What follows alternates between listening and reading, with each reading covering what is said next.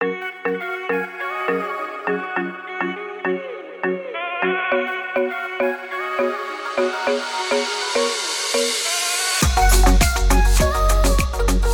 les parents modernes et bienvenue dans le podcast pour... Pourquoi déjà? bienvenue dans le podcast pour t'aider à faire fleurir tes humains de demain. Mom Brain!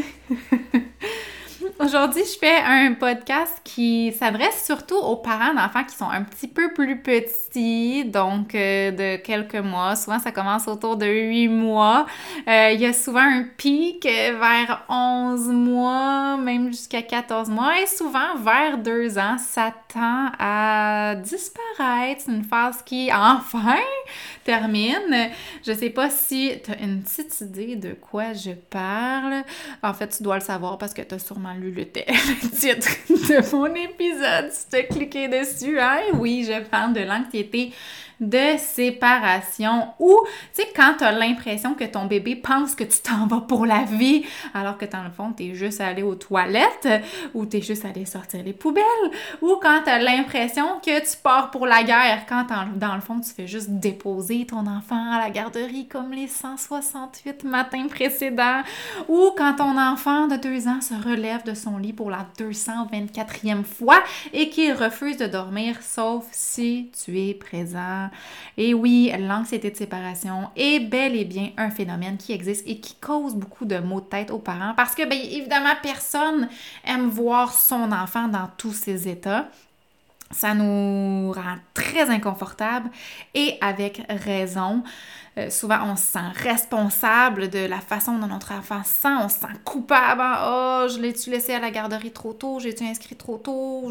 Est-ce que je devrais prendre une année sans solde? Est-ce que je devrais ne pas partir en voyage? Euh, est-ce que je devrais faire le cododo avec lui? J'ai-tu fait les choses pas comme il faut? Y a-tu quelque chose que j'ai fait de pas correct? Hein? Souvent, bon, souvent, c'est ça, tous les doutes, toutes les questions qui tournent dans notre tête quand on vit avec un enfant qui fait de l'anxiété de, séparation, ce qui, est, ce qui représente euh, un, très haut pourcentage d'enfants. Hein. c'est vraiment la majorité des enfants.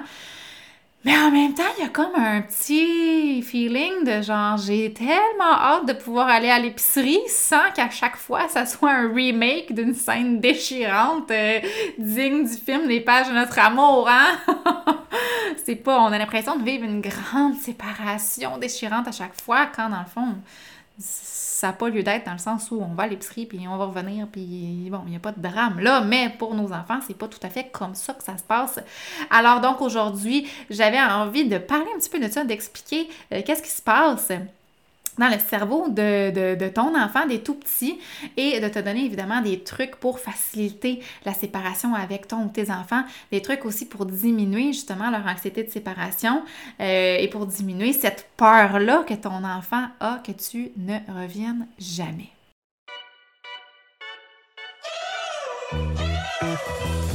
Je suis Mélanie, éducatrice spécialisée depuis presque, mon Dieu, 15 ans maintenant.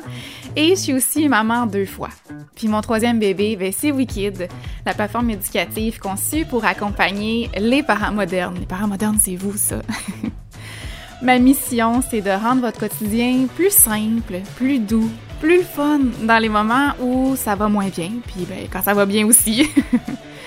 Mon podcast, c'est la référence parentale quand vous avez besoin d'être rassuré, rassurer que vous êtes normal, que vous n'êtes pas seul, puis que vos enfants, ben, sont pas brisés. C'est la référence quand vous avez envie de comprendre de quoi votre enfant a besoin. Parce qu'ici, je réponds à vos questions et je vous donne des tonnes de pistes de réflexion et des stratégies d'intervention claires et simples qui vont vous faire du bien, pas juste à vous, à vos enfants aussi. Si mon podcast ou mes formations en ligne aident un seul parent à se sentir plus outillé, plus épanoui ou plus en confiance, ben pour moi, là, ce sera mission accomplie. Puis si vous avez envie de contribuer puis de donner au suivant vous aussi, mais ben partagez les podcasts avec vos amis, avec vos proches ou avec votre communauté si vous aimez ce podcast-là, si vous avez envie de me donner un petit boost d'énergie, ben allez me donner une petite évaluation sur iTunes ou écrivez-moi un petit message. Ça me fait vraiment toujours plaisir de vous lire. Bonne écoute!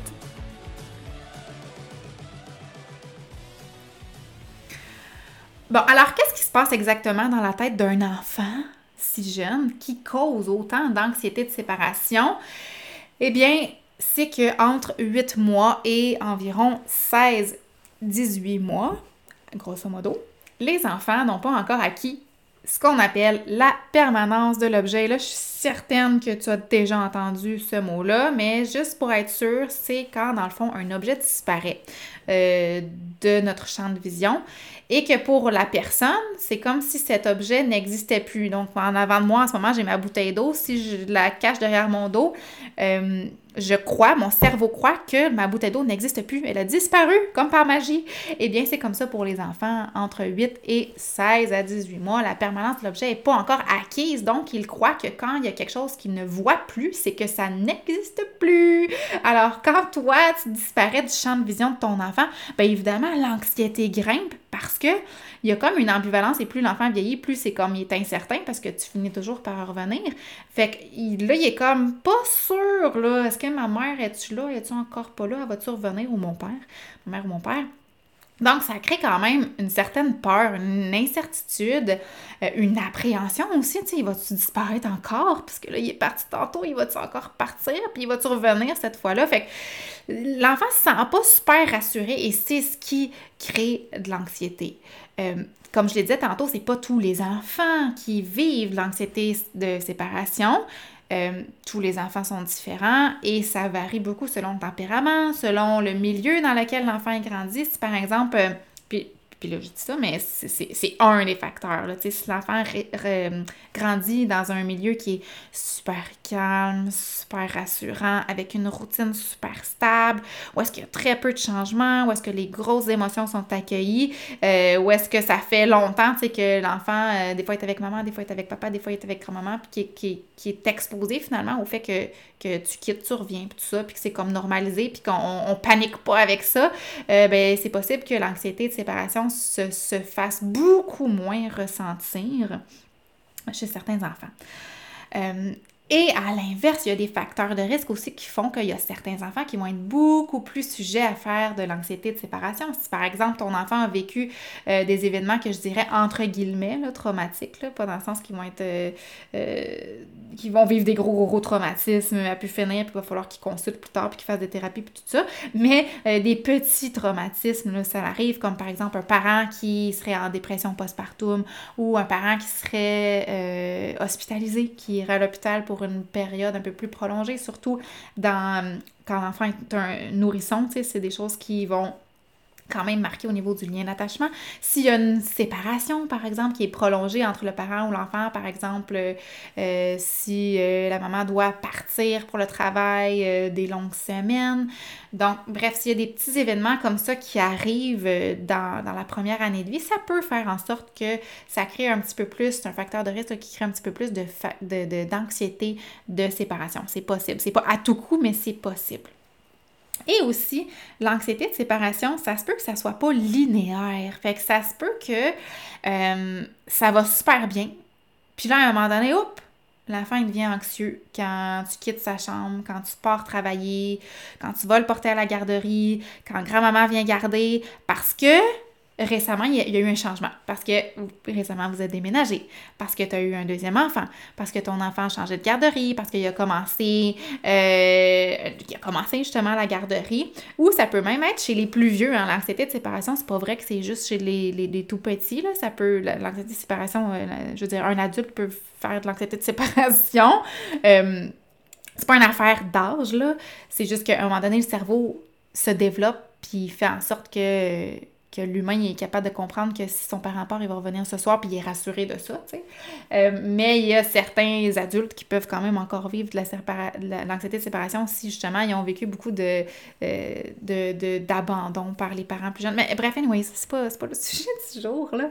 Mais ce que j'allais dire, c'est que c'est ça. Si euh, a vécu un changement comme une entrée à la maternelle, par exemple, mais ça se peut que même un enfant grand, là, de 5-6 ans, puisse vivre momentanément un petit peu plus d'anxiété de séparation en début d'année, là, puis qu'il ait besoin un peu plus de connecter puis de réconfort de sa maman, de son papa, euh, puis d'être avec lui là, les fins de semaine. Fait que c'est pas le moment, mettons, là, de quand ton enfant commence la maternelle ou commence un nouveau groupe de garderie ou quand il y a un changement, c'est peut-être pas le, moment de partir en vacances, mettons, là, puis de laisser ton enfant dans les, dans les très bons soins, j'en doute pas, de, de, grand-papa et grand-maman. Euh, là, il a besoin d'être avec toi, tu sais. Fait bref, les changements importants peuvent rendre l'enfant un petit peu plus anxieux. Euh, et faire en sorte que, ben, dernièrement, il va avoir un petit peu plus besoin de toi, de ta présence pour se sentir en sécurité. Et c'est tout à fait normal et c'est vraiment correct. Il faut pas capoter et être inquiet là, parce que mon Dieu, mon enfant fait de l'anxiété de séparation à 5 ans. là. C'est vraiment pas ça. OK? Il n'y a, pas vraiment d'âge limite. Là. Ça vient, ça va, ça part, c'est par phase. Voilà. Il y a des enfants aussi qui ont un tempérament un petit peu plus anxieux, qui vont être un petit peu plus prédisposés à, justement à être anxieux, peut-être parce que c'est dans ses gènes, peut-être parce que c'est qu'il te sent nerveux ou nerveuse aussi.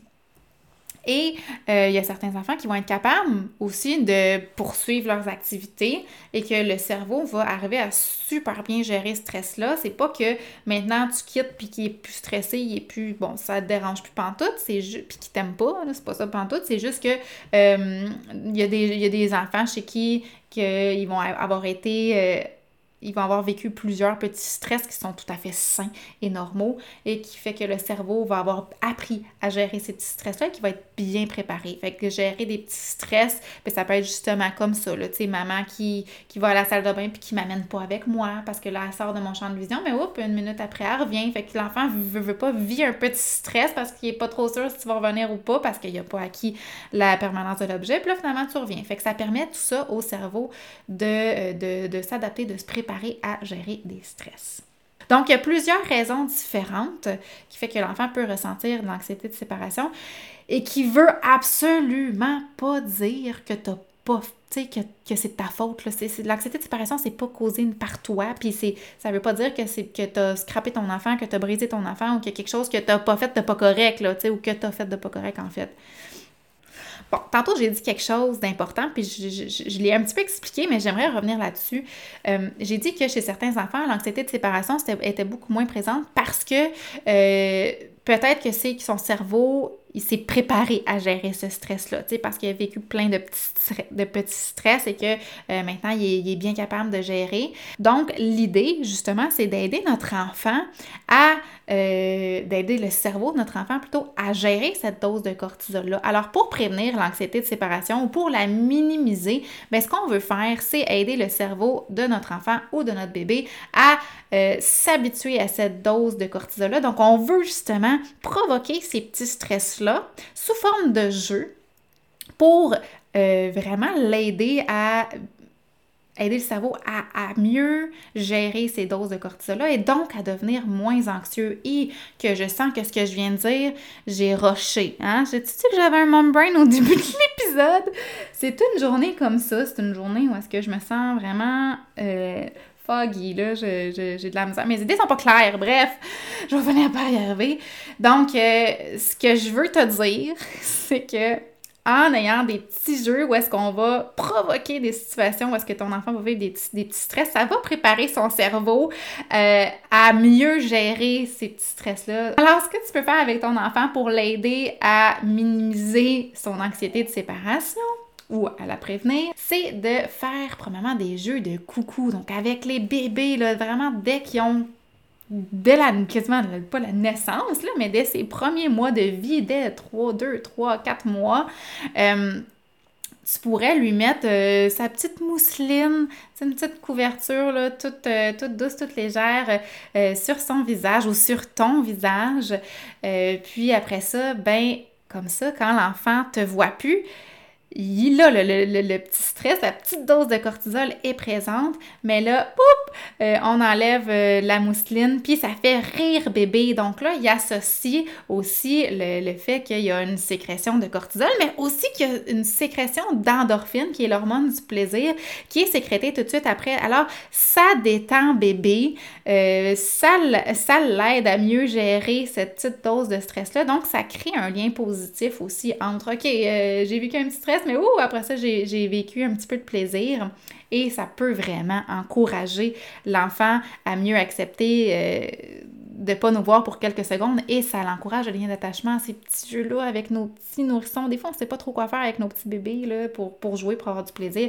Ben, des jeux de coucou, c'est toujours hyper gagnant. Donc, ça peut être avec les plus, euh, les enfants 5, euh, 6 mois, 7 mois, quand ils sont assis là, à table en train de manger, on peut leur lancer une débarbouillette sur la tête, puis là, ben, ils nous voient plus momentanément. Fait que inconsciemment, il y a la petite dose de cortisol, puis après ça, on ils s'enlèvent la, la débarbouillette de la tête, ou nous, on leur enlève la débarbouillette de la tête, puis là, tout le monde rit, c'est super drôle, fait que c'est vraiment une façon de créer cette expérience-là, de, faire en sorte que l'expérience où est-ce qu'ils euh, ne nous voient plus puis qu'il y a un petit stress, ben, rendue super positive. Avec les enfants plus grands, un peu dans le même ordre d'idée, là, fait que vers un an, 18 mois, 2 ans, ben on joue à la cachette et tous les enfants aiment ça jouer à la cachette. C'est un jeu qui est agréable, tout le monde a du plaisir, on rit, puis en plus, à la fin, on retrouve notre parent. Mais reste que pendant tout ce processus-là, ben ton enfant te voit pas. Fait que on est dans c'est la même affaire que quand tu vas aux toilettes et que ton enfant te voit plus. C'est juste que là, c'est fait à travers le jeu pour pratiquer son cerveau euh, à comprendre que t'es pas parti pour toute la vie, puis que c'est un jeu, puis c'est du plaisir. Fait qu'encore une fois, on est dans l'association de euh, du, du, petit stress avec finalement ça finit bien, tu sais, puis on a du plaisir. Alors, on peut commencer au début à faire ces petits jeux-là avec des très, très, très petite euh, courte période. Euh, puis, ben, finalement, après ça, on peut l'allonger dans le temps. Tu sais, au début, là, quand on fait des jeux de cachette, il faut que nos enfants nous trouvent rapidement. Puis après ça, on peut allonger le temps quand l'enfant, il comprend que c'est un jeu, puis que c'est amusant, puis que c'est drôle. Puis nous aussi, on peut le chercher euh, à notre tour. Sinon, ce que tu peux faire, c'est que pour habituer ton enfant à ce que quand tu sortes de ton champ de vision, il soit rassuré, ben c'est que tu peux continuer à lui parler parce que souvent, ce qu'on va avoir tendance à faire, c'est, mettons, euh, je sais pas, moi, tu veux aller aux toilettes, là, j'arrête pas de reprendre cet exemple-là, mais si, mettons, tu as besoin d'aller aux toilettes, puis ton enfant, il est assis par terre, puis il joue, mais tu sais, tu vas pas prendre ton enfant, tu vas te lever, puis tu vas aller aux toilettes. Sauf que ton enfant, ce qu'il risque de, faire, de réagir, c'est qu'aussitôt qu'il voit que tu t'es levé, puis t'es parti, ben lui, il te voit. Puis là, il se met à pleurer parce que tu t'en vas, puis il veut venir avec toi. Fait que là, ben, souvent, on va arrêter qu'est-ce qu'on est en train de faire, d'aller aux toilettes, on va aller chercher notre enfant, puis on va l'amener avec nous. Puis là, ben, c'est un exemple de toilette, mais ça peut être tellement plein d'affaires. Euh, puis là, on prend l'habitude comme ça un petit peu pour acheter la paix, parce qu'on veut pas laisser notre enfant pleurer, tout ça. Bon, puis ça, je comprends parfaitement. Là, je suis pas en train de vous dire euh, faut que ton enfant, euh, tu l'entraînes à pleurer, puis tout ça, là, c'est vraiment pas ça. Mais euh, faut aussi se rappeler que pour un bébé, c'est pleurer, c'est normal, hein, c'est leur seule façon de s'exprimer. C'est pas nécessairement, il est pas tout le temps en détresse, quand il est en train de pleurer aussi. Donc, ce que tu peux faire quand tu sors du champ de vision de ton enfant, c'est qu'au lieu de le prendre dans tes bras ou de, de, tout arrêter ce que tu fais pour aller le retrouver, ben puisque tu sais que ce que tu t'en vas faire, ça va prendre littéralement 30 secondes, tu peux parler à ton enfant. il va peut-être pas te voir, mais le fait d'entendre ta voix va faire en sorte ou de t'entendre bouger dans la maison va faire en sorte que ça va le rassurer parce qu'il t'entend. Donc, au moins, il y a un sens qui est encore, euh, qui, fait qu'il euh, il sait que tu es encore dans la maison, là, tu n'as pas, pas disparu. Donc, ça, c'est une habitude à prendre pour y aller step by step, mettons. Euh, c'est sûr que une routine stable va être super aidante quand on peut limiter le plus possible les imprévus, euh, c'est sûr que ça va être favorable pour les enfants. Je dis le soir, mais le jour aussi, là, une routine stable va faire en sorte que l'enfant va être beaucoup plus apaisé, va être beaucoup plus capable d'anticiper. Même les petits, les fois, vous me demandez à partir de quel âge on peut utiliser une routine. Bien, une routine visuelle peut être utilisée avec les enfants là, dès un an, un an et demi. Ce qu'on peut faire, si vous voulez même utiliser l'outil que j'ai dans ma boutique Wikid, c'est d'aller seulement avec deux images à la fois. Donc, on commence avec en utilisant seulement deux images, puis on fait le ici, maintenant, après. Puis éventuellement, on fait avant, maintenant, après. Ça, ça aide les enfants à développer leur notion de temps, ça aide à, les, leur permettre d'anticiper et c'est extrêmement apaisant parce que ça leur fournit un cadre très, très, très sécurisant. Donc, vraiment, les outils de routine, je pourrais pas les, les, les louanger assez, c'est vraiment, vraiment, vraiment un must-have dans toutes les maisons et ce, jusqu'à l'âge de 8, 9, 10 ans. En plus, ça permet de développer l'autonomie, ça n'a que des avantages. Donc, bref, je vous invite à aller voir ça, c'est sur ma boutique Wikid, j'ai un outil qui est numérique, Vous avez juste à faire imprimer, faire plastifier ça si vous voulez. On découpe les 80 images actions. Puis euh, au début, on en utilise, en utilise que, très peu. Puis plus le temps avance, plus euh, on peut en utiliser. Et éventuellement, les enfants l'utilisent de façon autonome, comme c'est le cas chez moi. Et euh, quand tu vas porter fiston fistoun à la garderie ou à l'école, assure-toi aussi d'avoir une belle routine, comme je le disais tantôt, de toujours faire les choses dans le même ordre, dans le matin pour rassurer et pour diminuer aussi l'anticipation puis le stress que ok je sais là que je vais bientôt ma mère va bientôt me quitter j'anticipe déjà là que, que ce matin là ma mère va venir me porter à la garderie. Puis là tu sais si en plus la routine est désorganisée ou qu'il n'y a pas de routine le matin que, l'enfant n'a pas la possibilité d'anticiper les prochaines choses puis de se préparer au fait que justement il va quitter bientôt euh, sa maman ou son papa ça peut être très très très difficile pour lui ou pour elle. Donc la routine c'est vraiment, vraiment, vraiment aidant.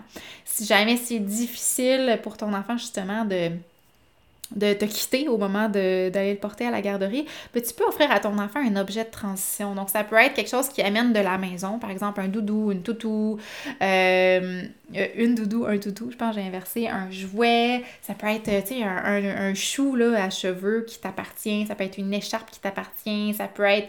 Euh, un chandail à toi avec ton odeur, ça peut être une petite voiture que là, il peut apporter, tu sais, il sort de la maison avec son objet, il est dans la voiture avec son objet de transition, son objet réconfortant. Ensuite, il rentre dans la garderie avec. C'est un objet qui, comme qui vient de la maison puis qui c'est super rassurant pour l'enfant. Ça peut vraiment faire une grosse différence. Puis ensuite, ben, il peut même l'amener, il peut le laisser dans le vestiaire ou il peut l'amener dans le local, à la garderie ou même à l'école. Si ça, à l'école, ça peut être quelque chose qui rentre dans sa poche, par exemple. Sinon, vérifier avec euh, l'éducatrice ou euh, l'enseignante si c'est correct de, de l'apporter dans le local. Souvent, euh, on, veut travailler dans le même sens, puis c'est pour le bien de l'enfant. Donc, donc voilà. Et si euh, vous voulez avoir plus de trucs concernant l'intégration qui est difficile à la garderie, c'est l'épisode 35 que je t'invite à aller écouter où est-ce que je te donne plein d'autres trucs pour faciliter l'intégration à la garderie ou le changement dans un nouveau groupe ou l'intégration à la maternelle. Euh, je vais pas je vais pas euh, m'écarter sur ce sujet-là, mais puisqu'on parle d'anxiété de séparation, je ne pouvais pas non plus passer à côté.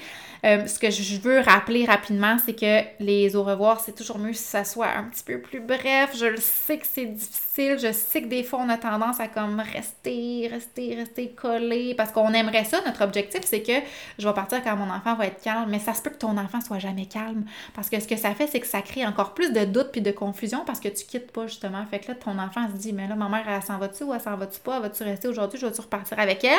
Puis il y a comme plein, plein de questionnements, puis souvent, c'est pas mieux, puis ça fait juste être encore plus stressant et justement, euh, ça, ça, ça, fait mousser, euh, je, je, je, perds mon mot, mais ça, ça l'encourage comme un peu, euh, ça, ça, cultive si on veut, je, vraiment, j'ai perdu mon mot, mais ça l'encourage à, ce que l'anxiété de, de, séparation soit encore plus présente, présente ou...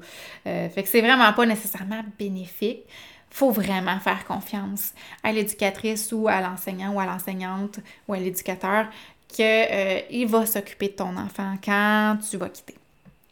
Sinon, petit truc que j'aime beaucoup, c'est le livre Bisous secrets. Alors, je sais pas si tu l'as, si tu connais ça. Sinon, va chercher à la bibliothèque ou même va te l'acheter. C'est vraiment une perle de livre. Alors, c'est une petite histoire super mignonne d'un enfant, justement, d'un raton laveur, en fait, qui a, peur d'aller à l'école. Et euh, sa maman lui fait un bisou secret dans sa main pour qu'il puisse euh, avoir toujours un peu de sa maman dans sa main. Fait moi, je fais ça avec mes enfants. Mes enfants, quand ils s'ennuient, quand ils trouvent ça difficile, ben ils savent que s'ils collent leurs mains sur leur joue, ben c'est qu'il y a un petit peu d'un bisou de maman, un bisou tout doux, un bisou, tu sais, un bisou guéri-tout, un bisou, un bisou d'une maman ou de papa, c'est super inconfortant. Fait que le bisou secret peut être vraiment aidant. Sinon, on peut aussi utiliser une technique d'ancrage. Euh, ça, c'est pour faire pour aider l'enfant à ce que euh, à se sentir mieux quand il s'ennuie avec quelque chose qui est très visuel. Alors, on peut dessiner un cœur sur la main avec un stylo euh, ou un crayon sur la main ou sur le poignet de notre enfant. Comme ça, quand il s'ennuie, quand il trouve ça difficile, euh, il peut regarder ou même flatter son petit cœur ou son petit dessin que maman ou papa a fait sur sa main ou sur son poignet et ça devient... Euh, ça, ça le rassure, ça lui rappelle que, OK, maman est là, puis je vais la retrouver tantôt. Et surtout, euh, c'est important de rester calme et rassurant, de demeurer sécurisant et en confiance. Et finalement, ben, si jamais tu sens que tu aurais besoin d'un peu plus d'accompagnement, que ce soit pour améliorer ta routine, pour que ta routine soit plus sécurisante ou apaisante, pour accompagner ton enfant dans l'expression de ses grosses émotions, si tu as besoin d'apprendre à établir des limites claires, de jongler entre fermeté et souplesse ou si tu as juste besoin de conseils pour simplifier ton quotidien, ben, je t'invite à consulter ma formation en ligne Apprivoiser la petite enfance et doigts dans le nez sur wikid.ca où je parle encore plus en profondeur justement des moments de séparation, du rejet euh, des parents, de la préparation à l'avenue d'un autre enfant qui peut avoir un impact majeur sur justement l'anxiété et sur les défis euh, de comportement de l'enfant. Alors en espérant t'avoir apporté des éléments qui te parlent, l'idée c'est jamais de faire des choses qui te rendent pas confortable, je le rappelle, mais de faire ce que tu te sens capable ou euh, ce qui euh, tu crois pourrait contribuer à faire une belle recette qui pourrait convenir et plaire et répondre aux besoins de toute la famille, de toi, de tes enfants et qui vont répondre évidemment à ton rythme, à ta couleur. Et on se rappelle d'y aller une journée à la fois, que tout n'est pas linéaire et qu'il y a toujours des hauts et des bas et que tout est une phase qui finit par passer. Tourlou!